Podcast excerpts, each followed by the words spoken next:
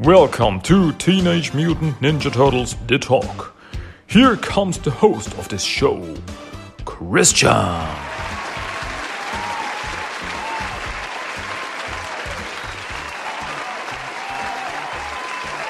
Hey, yo, what's up? Welcome back to Teenage Mutant Ninja Turtles The Talk. This is English episode number 129. My name is Christian, and I say hello again. Hi there. What's up? hey, everything's fine. Everything's cool. Ah, that's good. That's nice. Hey, I'm here to talk about turtles. I'm talk about I want to talk about Ninja Turtles. And that's what I'm going to do. What do I want to talk about today in this wonderful episode? I want to talk about Teenage Mutant Ninja Turtles number 132 by IDW Comics. Yeah, once again, another issue came out and we are we are right in the middle. We're right in the middle. We're in the I mean, we're at the start, but we're in the middle of the Armageddon game. Yeah, the big thing. I I will never get tired of saying it over and over again, and it's because it's it's such a big thing, and I still can't comprehend the whole situation that we are in right now. We're really we're really lucky as TMNT fans right now. You know, this this year is really crazy. So much good stuff coming out, and it, it doesn't stop. It doesn't stop. TMNT comics come out. Armageddon game comics come out, and there's so much more on the horizon, and it's ah, I'm there for it, and I'm couldn't be happier to talk about it. So that's what I want to talk about today. TMT number 132. This issue came out on September 7th, 2022. And yeah, what is it about? Well, let's find out what this comic is about. With the story so far, as I open up the book, what is it about? The story so far. Recently, the Teenage Mutant Ninja Turtles and their allies learned of a sinister plot orchestrated by the Red King to spread chaos across all creation. The bearer of this apocalyptic message? None other than the Turtles' greatest enemy, Oroku Saki, the twice resurrected ninja warlord formerly known as the Shredder. Having reformed from his villainous ways, Oroku Saki has spent months trying to be a better man. But despite the purity of his intentions, some of the Splinter Clan remain suspicious of him. At the behest of Leonardo, the other turtles agreed to train with Saki in the mystic arts, if only temporarily. Now, Saki has taken the turtles under wing, hoping there is time to prepare them for the war, for the coming war. Yep, there's a lot going on, as you see, as you hear. Lots, lot of information, and yeah, I really have to say it again. I really have to say it again, but I've got the feeling that I have to say it, especially for this issue. You should not only listen to this podcast, you should listen to this podcast. You should listen to me talking about this issue because um, that's what I do. Uh, but before you do that, you should really, really read this comic for yourself. Honestly, because I, as I talk about this issue, as I review this issue, I try to get give you as much information as I can about all the stuff that happens in there. But there's still so much uh, just through the art and just through the emotions of the, the the faces of the characters and all the stuff. There's so much there that I just cannot transport to you just on the audio way, if you know what I mean. Um, but I really want to talk about this issue because it's um, pretty much a very special issue, in my opinion. Um, anyway, let's find out who are the wonderful people behind this comic. Story consulting is by Kevin Eastman and Tom Waltz. Story is by Sophie Campbell. Art is by Pablo Tunica. Colors Ronda Pattison. Letters Shawn Lee. Editorial assistant Nicolas Nino. And editor Charles Peacham. Yeah, lots, lots of good people. And as I open up the comic, uh, there is another wonderful person whose name is Leonardo, the Ninja Turtle. And he appears to be alone in the woods. And he's there, but he hears a voice, uh, apparently sinister voice, who's like, Leonardo, what are you doing here? And then find out who this voice belongs to. and it's none other than Leonardo. But it's Dark Leo in full foot ninja gear, as remember from the Cityfall saga, when he was brainwashed by Kitsune and he became the Dark Leo, the Foot Clan Leo, and he's like there hiding in the woods, and Leonardo, I mean, the real Leonardo really looks nervous and he's looking around and, and he doesn't see at first he doesn't see Dark Leo and Dark Leo is like there on this tree and he's like, What were you thinking? How could you lead your family into the hands of your greatest enemy? And Leonardo sees him and uh, strikes at him with his katana, but he misses, and the Dark Leo goes on. How could you trust him after everything he's done? And Leo's like, That's what our father wanted. And how could you be so naive and so stupid to think Shredder ever be on your side? You're supposed to be looking out for your family. You're supposed to be the leader. But over and over again, you keep leading them down all the wrong path. And the Dark Leo attacks Leo, and he even hits him um, uh, with, yeah, apparently with his claws, because on one hand he has this this claws, and uh, he cuts Leo, and then he uh, kicks Leo and uh, punches uh, the katana from out of Leo's hand. And it's apparently Leo is is is is, is helpless, and it seems um, that this is the manifestation of everything that Leonardo fears. His doubts as a leader and everything come back to him. It's like, ah, is this the wrong? Is this the right path? Are you sure that's the right thing to do? And it's all his doubts that Leo has. Uh, but what really happens here, we only find out later because right now we've got this like uh, moment uh, that happened like a few hours ago and we see all five turtles and Orokusaki in the woods. And uh, Orokusaki tries to tell them uh, because he tries to teach them the the way of uh, kuchikiri. And uh, there are many cuts as he says. Uh, like the first cut is Rin, the second cut is Bio, and there are many more cuts who are apparently like these secret ninja arts, this ninpo, shinobi arts, whatever you want to call it, Naruto arts, I don't know. And um, says that uh, they need to construct uh, talismans called Gofu. And Gofu are objects imbued with spirits whose power can be called upon. An ancient shinobi sorcery, these talismans were used as a bridge between the practitioner and the spirit world. And then they go deeper in the woods, and there's a panel where Orokusaki says that this is uh, that they are in a thin place, the place between places. This is uh, they are in this um, how should I put it? The thin place is an entrance to the spirit world, teeming with magic that will aid in Kuchikiri mastery. This is where your next steps on the mystic path will be taken. And this this panel where they enter this uh, thin place, where they enter like this this mystic place, this whole panel is like crossover between Teenage Mutant Ninja Turtles and Spirited Away. I immediately was reminded of a Ghibli movie like uh, My Neighbor Totoro or Spirited Away or uh, Princess Mononoke, all these wonderful, awesome movies, because we see the turtles are there and there are uh, this, the, the, the woods. They look like mystical. They look mystical. They look like out of a fairy tale. They look unreal, and there are also these these spirits flying around. This this white spirits flying around, and I was immediately reminded of Princess Mononoke with the uh, with this little um, wood spirits. As you as you may remember from the movie, if you've seen it, if you have not seen it, watch it. It's a fantastic movie, one of the best anime movies ever, in my opinion.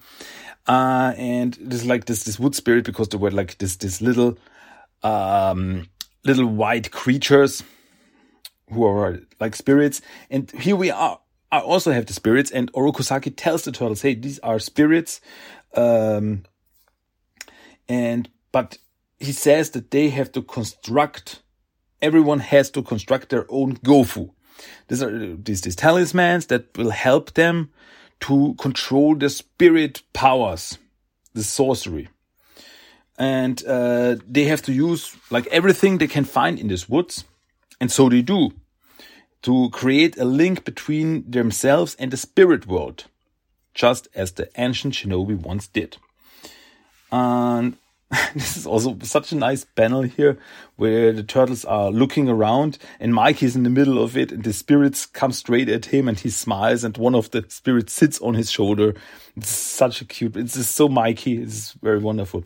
And the next moment we see the turtles construct this Gofu with like the stuff that they find, like the, like, uh, some crystals or, uh, uh, wood or plants, whatever they can find in the woods and we see five gofus, like the five talisman, and they they, they all. Um, uh, uh, as Oroku Saki says, that the talisman must reflect their true selves, so they will tether their spirits. And you see that they are you just look at these talismans and you immediately know who they belong to. Like Donatello's is like very simple, like very um, uh, uh, uh, very thoughtful. It's like this crystal, and there are some wines around them to hold the crystals together. That's that's Donatello. That's his like his mind. Then we have Leonardo, who's very, whose talisman looks very uh, artistic in a way. Who's like very, um, there's just very much to it. Like lots of crystals, lots of uh, vines and grass and uh, plants around it. It looks very, it's the biggest one of them all. Then there's Raph's one who is like, uh, just a talisman stuck inside some mud and some sticks around it to keep it together.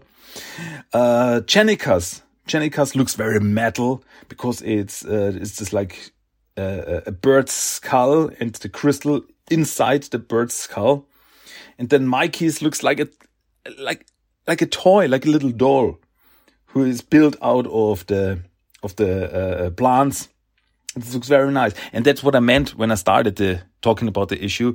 You should really see this for yourself because I try to uh, tell you what I see, but I cannot show it to you because well, it's an audio podcast. Yeah, um, you should really really see this for yourself to know what I mean and yeah, and then they uh, put the spirits, uh, put this, put these uh, talismans on uh, on on on on the floor, on the wood's floor, like all beside them, and then they glow up. We see immediately like this, this mystic energy rising from, and this whole thing, this whole journey here is very mystical. That's what I meant when I said it, it reminds me of like a Ghibli movie. It's like all very mystical. It's not everything, it's not like everything is, is explained here. You just have to, uh, accept it, but not in a bad way. It's like, ah, okay, you, uh, suspension of disbelief. No, no, it's not what I mean. It's like, okay, you have to accept that there is this mystical there's this mystical uh, world there. And you cannot explain everything that happens here because it's not in a technical sense. It's a completely other world with other rules. And we, in our world, cannot completely understand it. If you know what I mean. And so this, this talismans, they, they, they glow up and the spirits fly around it and everything. And then they manifest the, um, this, uh, stone, uh, talisman. And these are the finished ones. These are the, the ones that now belong to the turtles. Each one has their own and they all look different. Um, they look like little stone faces, like little stone creatures. They're very, very cute actually. So yeah, they took the first step uh, to master these mystic arts. And Oroku Saki uh, says that over the past few days, you've all reached a place of mental and spiritual readiness. Normally, would, one would progress to the third, uh, to the third cut, but in this case, we will move to the fifth. And Mikey says, uh, because there's five of us, right? And yes and no. This reminds me of Splinter from the 2012 cartoon. Uh, I think it was in the first episode when uh, they ask like, uh, "Are we ready to go to the surface world?" And Splinter says, "Yes, yay!" And no, I hate it when he does that. Um, and Orokusaki explains uh, five elements, and yes, you are five. And Kai is cut number five. Numerolo- numerology is powerful powerful. but it's also a matter of the best way as a group and individuals to learn these techniques. Kai means all and with everyone. It will allow each of you to sense if the others are in danger. Uh, it will bind you together always. Now you must train apart before coming back together. Come, Leonardo. As the Junin, you will be first. So you see, Orokusaki has to train them individually. Like uh he tra- he shows each one now he shows each one one cut that uh, fits them each that fits each one. So they each learn like these arts.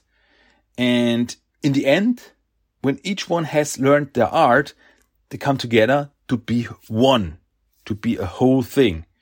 Because only together they can like defeat the Red King in the end. Well, that's what we hope for. And so, um, Saki teaches, uh, is now alone in the woods with Leonardo, and he teaches him the fourth cut called Sha, which means against a foe and healing. And it seems contradictory, but you must reconcile the two concepts into one when the time comes. And Leonardo, and then, uh, well, Saki then starts flowing in the air, and Leonardo, like, does the same thing uh, as Saki does, and he starts also flowing in the air, like flying above the ground. He's like, I understand. It's to shield my spirit from a dark self while I inhabit him. Or maybe it's he inhabits me. And then we see like this this shadow, the spirit of Dark Leo behind him. Yeah, this brings up, us back to the start of the comic. But first off, we see uh, Saki's training with Mikey. This is Michelangelo. You learn best through your connection with others. You observe others and learn most effectively when in a group. This is the third cut. To, harmony, battle. And Mike is like, how can it mean both harmony and battle? Those seem like op- opposites. And uh, Saki turns around and t- swings at him, like uh, tries to kick Mikey, and Mikey moves out of the way. And he, Saki says, they can't be, but there is a certain harmony to conflict. And they start like sparring with each other, and you will create harmony when, where there is none, both in battle and in peace. I'm like, okay. Then it's Jennika's turn. It's like, Jennika, you're a musician. You understand melody. That notes are just moments that form a longer arrangement. Kuchikiri is the same. These techniques are notes that string together to form something bigger. This is Zai, the seventh cut, which means to appear or to create. Individual movements arranged differently, differently create different compositions. And with this technique, you can create falsehoods, or expose truths. So we see like they like uh these movements that they have they like um, synchronize Saki and Jennika synchronize to each other with the movements, and suddenly in front of Jennika appears like a spirit form of herself.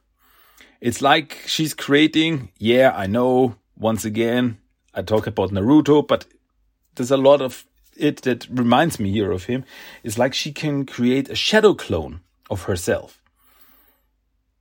That's interesting. That's very cool. Uh, then it's back to Leonardo, and we are now there where we started, because now we are there when the Dark Leo appeared and uh, like Leo confronts Leonardo and he's like, "How could you trusting? How could trusting Shredder ever be the right way to defeat the Red King?" And Saki's only standing there with his arms crossed and like, "Leonardo, listen to me. This is not about overcoming your foe, Remember, you must stand against. This is about controlling your foe. And Leonardo gets his katana up and uh, grabs his katana and puts it up. And uh, Saki, ah, katana is also an instrument of control. And Leonardo attacks Dark Leo and he puts his katana to his throat. And Saki commands, uh, comments the whole situation with use the threat of injury to distract your foe. And uh, like Leonardo puts the katana to his throat, but then he uh, kicks at his feet, and Dark Leo falls to the ground. And Leonardo says, Ah, I think I understand. Maneuver my foe in the direction I want him to move. The katana is not just a sharp edge.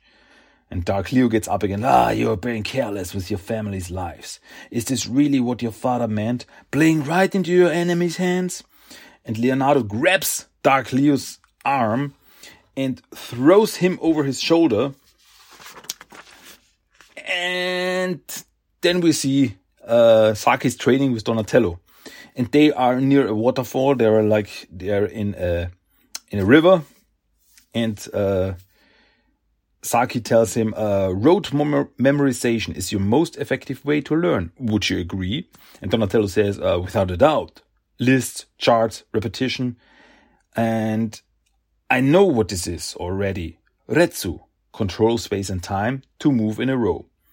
And Saki says, yes, the seventh cut. I'm impressed, Donatello. And here, I'm sorry that to have to, that I have to say this, but here we have a mistake because Saki already called,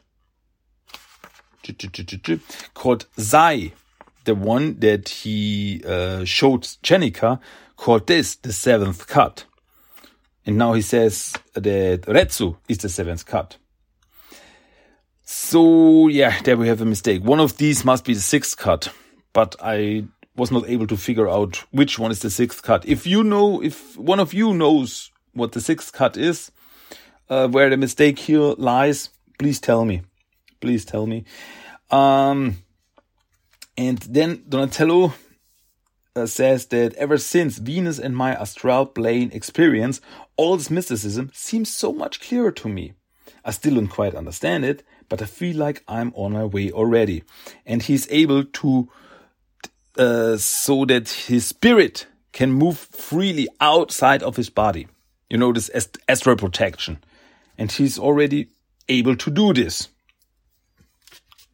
And yeah, it's like, it's like Donatello had a head start because he, uh, already, um, more or less trained this with Venus. That's very cool.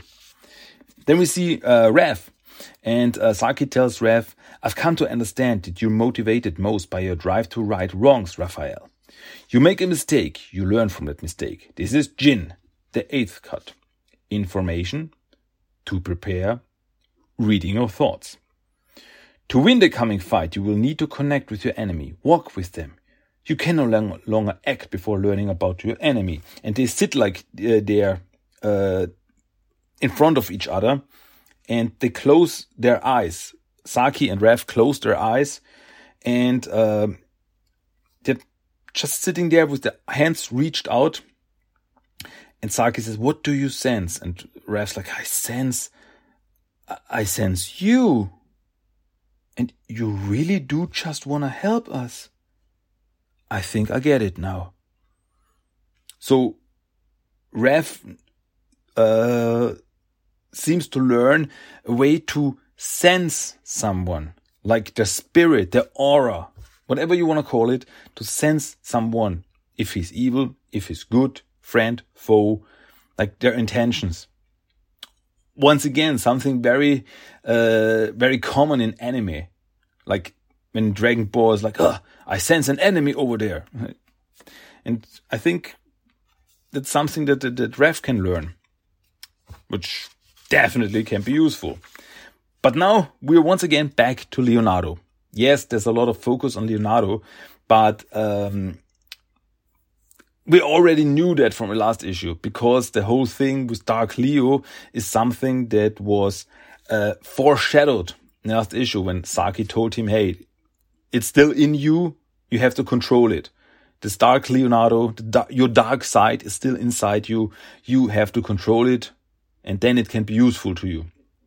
So this, this is the whole thing there here that Leonardo tries to learn and he still confronts, Leonardo confronts Dark Leo and, uh, Leonardo's like, ah, I get it now.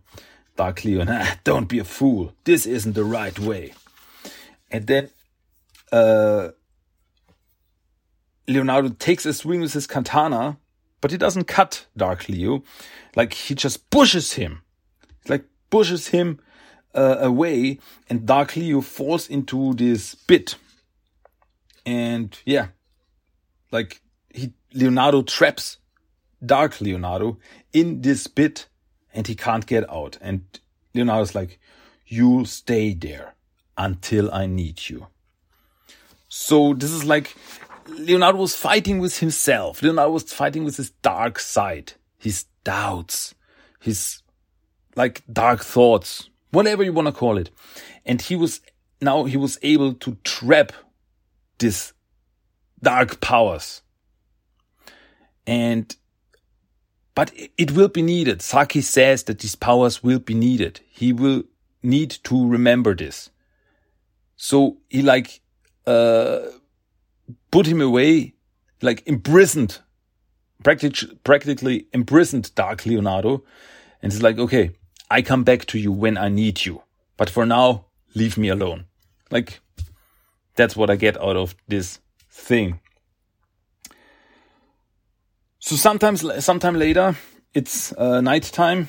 The five turtles are sitting around the campfire with their talisman, talismans, and uh, they're meditating. And as they are meditating, uh, suddenly the fire starts to change. The campfire starts to change and the flames turn to blue. And the turtles open their eyes, all five turtles open their eyes to see in the fire a spirit form, fire form of Splinter. And this whole scene, this whole scene is of course uh, a callback to the first TMT movie from 1990 when Splinter uh, talked to the turtles through meditation, talked with them and appeared in the fire, like in the spirit form. And this whole thing is just like that. And he appears uh, and uh, he says that I am proud of you and all that you have accomplished without me. Together you have learned the final and greatest truth of the ninja, a lesson that I'd hoped to teach you myself. The truth is the force that brought me here tonight, the same force that binds us all together. Together you are powerful. Draw upon one another, even when you are apart. And yeah, and then the form starts to fade, and the turtles are standing there, and like everyone has tears in their eyes. Everyone is like, without saying, and then he starts to fade, and Leonardo's like, "Father, don't go," and Mikey's, "We miss you," but then the the the, the form fades and it disappears, and like, "I miss you as well, but never forget that I love you all." And then the five turtles are just standing there, and everyone has tears in their eyes, especially Mikey's. Mikey's face breaks my heart every time I read this. And he's like really crying, like, like, wow, like his mouth is open and the tears running down and they hug each other and console each other. And, uh, I really have to try not to cry myself over this scene. It gets me every time I read it. It's such a wonderful scene. It breaks my heart. And like, uh, and without I just, I, I don't know what to say about it. It's like really, I cannot transport this whole situation to you through a podcast. Once again, read it for yourself, see it for yourself. And if you don't get choked up on this situation, I don't know. because I've read it uh, like three times now, and it gets me every time. It's like, ah, that's so sad. The night uh, turns to uh, today. It's the next morning, and the turtles are on the go again. They are uh, they are now at the old O'Neill farm, and they go to uh, they walk up to the barn, and it's still it's still a mess. The barn is still destroyed, like this big hole in the barn of the O'Neill farm, and they walk past it, and uh, Leo and Jenny have this conversation, and they're like, um, "Jenny, you okay?" And like, "Ah, I don't know, I guess so." And uh, the barn still isn't fixed. You know, I still think about that day all the time. I didn't, and Leo says, I didn't know you were one of those foot assassins Koya brought. Yeah, my first mission. Crazy, huh? And like, wait a minute. So, Jennika was really one of the foot assassins that attacked the turtles back then. That was like issue 31, I think it must be like 31, 30, 31, 32, around that. Like 100 issues ago. And she says that was her very first mission. Just think about it. This means that we know Jennika for 100 issues now. Okay, her, her name was dropped uh, for the first time and we saw her face for the first time in like around issue 50 like 51 52 something around there uh, but yeah so we now know she was around back then. It's like wow. This is like awesome. And like that was her very first assassin mission. It's that's some information there. That's very cool. Yeah, to say, okay, uh, next time we're up there, I will help you with the barn to repair it. And the Leonardo, yeah, definitely. When you have damage that's severe, it just takes some time to get it all fixed. And then they woke up to Oroku Saki, who's already there and like in the in the in the fields, and he's waiting for them. And like, are you all ready? Leonardo, yes. Then let's go. And Saki opens like a portal with one move of his hand. Like, it's nothing. Like, woof, and he opens a portal and they step through it and walk up to the uh, church, to the church where they have their lair. And Saki says, it's time to gather the others. So they, now they are back in New York. And we have, this is the end of the issue. And we have a box that says, to be continued in the Armageddon game number one. Oh boy! So this means so the next issue that comes out is the first issue of the Armageddon game. So now we have the Armageddon game uh, pre-game, uh, opening moves. Why pre-game? I don't know. Opening moves number one and two that happened before that. Now we have uh, issues 130, 131 and 132 of TMNT. And now the next issue in the whole saga is the Armageddon game number one. So we have now four issues that tie into the story. And now we go into the, yeah, what, how should I put it?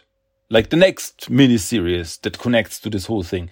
And I, it's not that easy to keep track of this whole thing, and it doesn't get easier because uh, the Armageddon game issues and the regular TMNT issues run uh, side by side. They're like parallel storylines, and they all have the same goal. The, the ending of the Armageddon game. And later on, we also get the Armageddon game alliance issues, which are like two or three issues more or four issues. I'm not sure. Sorry. Um, yeah, there's a lot, lot coming up, and this issue, this issue, issue 132. I don't know what to say, but I think it was really, really interesting because with this whole mysticism, they try something more or less new in the IDW TMNT comics. Yes, mysticism is always a theme in TMNT comics. I mean, the whole thing started with the turtles being reincarnated. And if this isn't mystic enough, I don't know what is. And yeah, but now there's this like this big focus on this whole mystic arts, this mystic powers, like um, spirit walking or uh, sensing others, and this also this this power move like like uh, stronger and all this all this all this ninja this ninpo stuff and this this shinobi secret shinobi ninja arts. This is it's like whoa, there's a lot going on. This is really a lot to take in, but yeah, actually, so these four issues, the opening moves and the last two issues were like preparation. They were training. They were planning. So what will we do? So now they have trained. They learned about these arts and they try to master these arts. And now they are getting ready to, for the next step, for the next step in the journey. So if you want to call it, it's like the opening moves issues were like the planning stage. So now uh, issues 131 and 132 were like the uh, training stage. like, uh, okay, this was now the training to get prepared. So the next step, as Saki says, it's time to gather the others, which means, okay, now we have to find our allies who will fight with us against these powers against the Red King and everything that he has, like his his colleagues, his partners, like uh, Stockman, Krang, and Madame Null. So yeah, that was that's gonna be the next one, like the gathering stage, or what you want to call it. Whew, yeah. And once again, awesome issue. Really, really enjoyed it. I, li- I like this mystic stuff. I really like this uh, whole thing. And it's, yeah, as I said, it's nothing new. It's nothing new, new in the TMNT world, but it's, uh, it, this big focus on this whole thing here is the new thing, if you want to call it that. And it's very, very interesting for me. It's, uh, as I said, I, I like this I like this this ninja art. Is, it's very cool for me. And the turtles in this whole thing, yeah, that's I, I, get this like this vibes, this this season five of the 2003 cartoon vibes with the with the Ninja Tribunal and yeah, stuff like that. It's cool. That's pretty cool. I, I like it, and yeah, looking forward to what comes next. Okay, but that's what I wanted to talk about today, my dear friendos. And so, we have one more thing before I leave you once again. And that is, of course, the random quote of the day. And that's a longer one, but a very cool one. Um, as I think it's very good. So, here it is. Random quote of the day out of this comic book. I know this has been difficult for you given who I am and what I've done to all of you. So I thank you for allowing me in. My time with you here in the wilderness has meant so much to me. I know many things are uncertain for you right now, and the future seems grim. But one thing I do know for certain is that your father would be so proud of you and what you've all become. And that was the random quote of the day. I think it's very, it's very, very nice thing. I really like this. It's very good. It's good. Okay, but I think, I guess that's it. That's it for today. That's everything I wanted to talk about, and I hope you enjoyed it. And yeah, I say it, I only say it one more time read the comic. It's good. It's and if it's just for the art and it's yeah, have to experience the whole thing for yourself, in my opinion.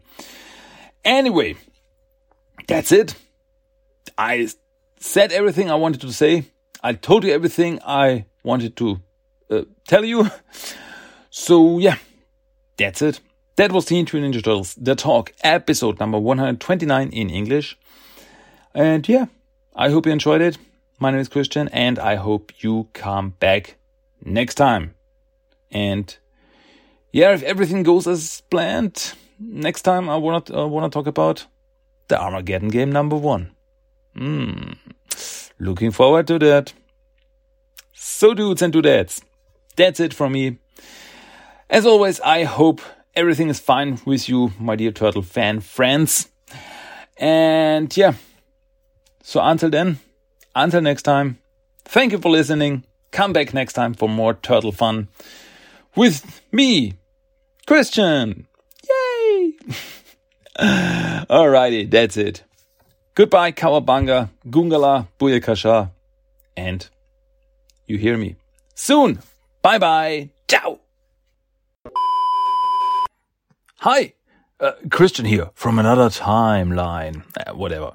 Um, just as I finished recording this episode, uh, I got an answer to the question because of the two uh, Zai and Retsu, who are both caught the seventh cut in the issue uh, by Saki, and I got an answer to that. It was really a mistake.